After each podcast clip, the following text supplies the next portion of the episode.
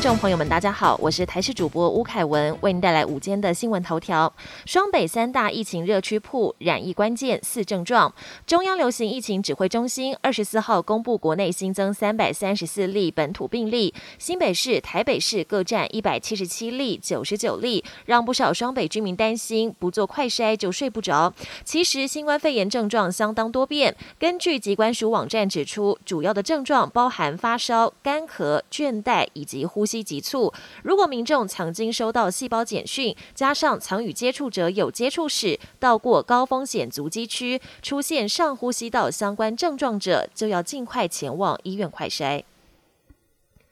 病床需求量大，指挥中心将开放专责病房两人一室。疫情紧绷，台北市长柯文哲昨天建议，台大、荣总、三总等医院正加紧赶工专责病房，但时间紧急，改装也需要时间，建议中央打破住院一人一室规则，允许两人一室，保持医疗量能。对此，中央流行疫情指挥中心发言人庄仁祥表示，指挥中心本来就有在讨论，会往这个方向来进行，但什么样的人可以住在一起，必须要请专家再讨论一下，因为若都是轻症就。住集中检疫所或家里，而在医院的病患要住在一起，是不是有些限制？也会尽快讨论，做出指引，让全国都适用。另外，国内疫情持续升温，本土个案数飙破三千例，死亡率也在攀升。有专家担忧，若再不见方舱医院，中高龄重症死亡率恐怕还会再上升。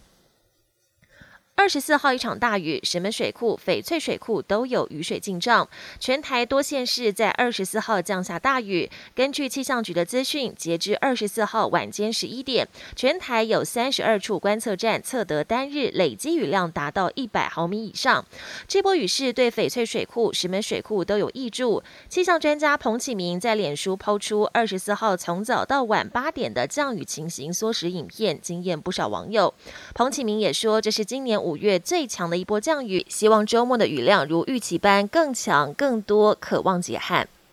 国际焦点：避免疫情风险，美警告公民勿前往日本。日本东京首见印度变种病毒的群聚感染。由于疫情升温，美国 CDC 及国务院警告美国公民切勿前往日本。美国 CDC 周一公布最新的新冠肺炎防范指南，呼吁美国公民避免所有前往日本的旅行计划。因为考量到日本的疫情状况，即使完全接种疫苗的旅客也有可能感染变种病毒。美国国务院也将日本的旅游警示从第三级的重新考虑提升到第四级的请勿前往。而现在东京奥运已经进入最后两个月的倒数阶段，美国奥委会表示将制定一系列防疫措施，确保奥运代表队可以安全参赛。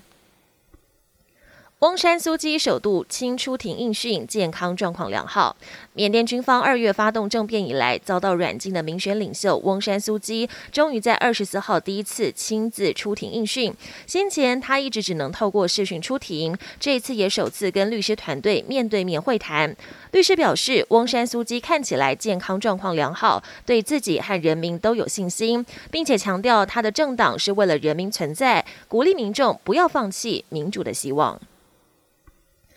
疑中控沟通出包，吉隆坡两列车对撞，超过两百伤。马来西亚吉隆坡昨天晚间发生轻轨列车相撞事故，造成两百多人轻重伤，车厢玻璃碎裂，乘客手被划伤，还有许多人跌坐在地，有伤患躺在车厢中央。这起事件共造成四十七人重伤，一百六十六人轻伤，所有伤患都已经陆续送医。事件发生在当地时间昨天晚间八点，列车运行路线是吉隆坡的格拉纳在野线有两辆列车在隧道里发生相撞。之所以发生如此惨重事故，是因为列车员启动一辆先前发生故障的空车，但却没有驶入正确的轨道，结果撞上另一辆载有乘客的列车。初步判定是控制中心沟通失误，才会酿成这起事故。